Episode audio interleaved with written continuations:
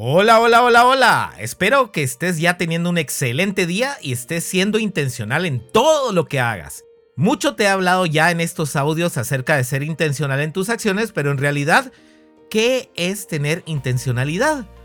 Seguramente ya la practicas en varias de tus acciones diarias, pero en muchos otros casos quizás te dejes llevar consciente o subconscientemente por lo que el día te tire casualmente o como dicen, te dejas llevar por la corriente. Y es que el ser intencionales involucra un complejo proceso de análisis acerca de lo que vas a pensar, decir y hacer. Y resulta así porque realmente no estamos acostumbrados a hacerlo y te explico por qué. Estamos totalmente diseñados para ahorrar energía, sí, nuestra supervivencia dependía de ello, pero el ser intencionales requiere de mucha energía al tomar decisiones y actuar.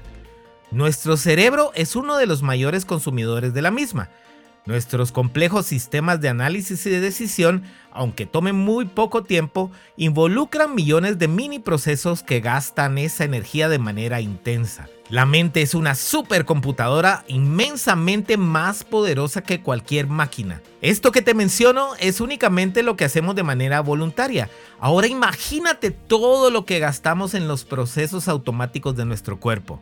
En fin, el hecho de automatizar todo lo que podamos en nuestra vida es una forma muy eficiente de ahorrar ese valioso activo. Pero resulta más conveniente para el cerebro obviar decisiones y actuar de oficio. Lo único que le importa es mantenerte vivo.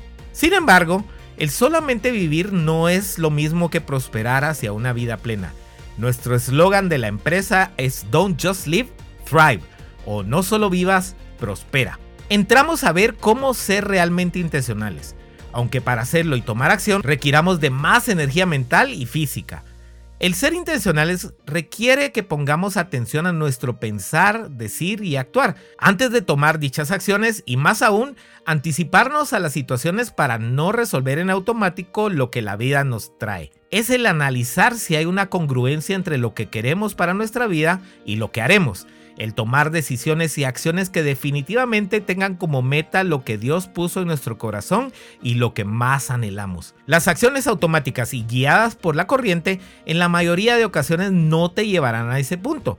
Casi siempre te alejarán por lo que te expliqué en otro episodio acerca de la gratificación inmediata. Es necesario entonces detenernos siempre, aunque sea un segundo, a efectuar este análisis y tomar la acción que más te beneficie, aunque involucre mucho más esfuerzo.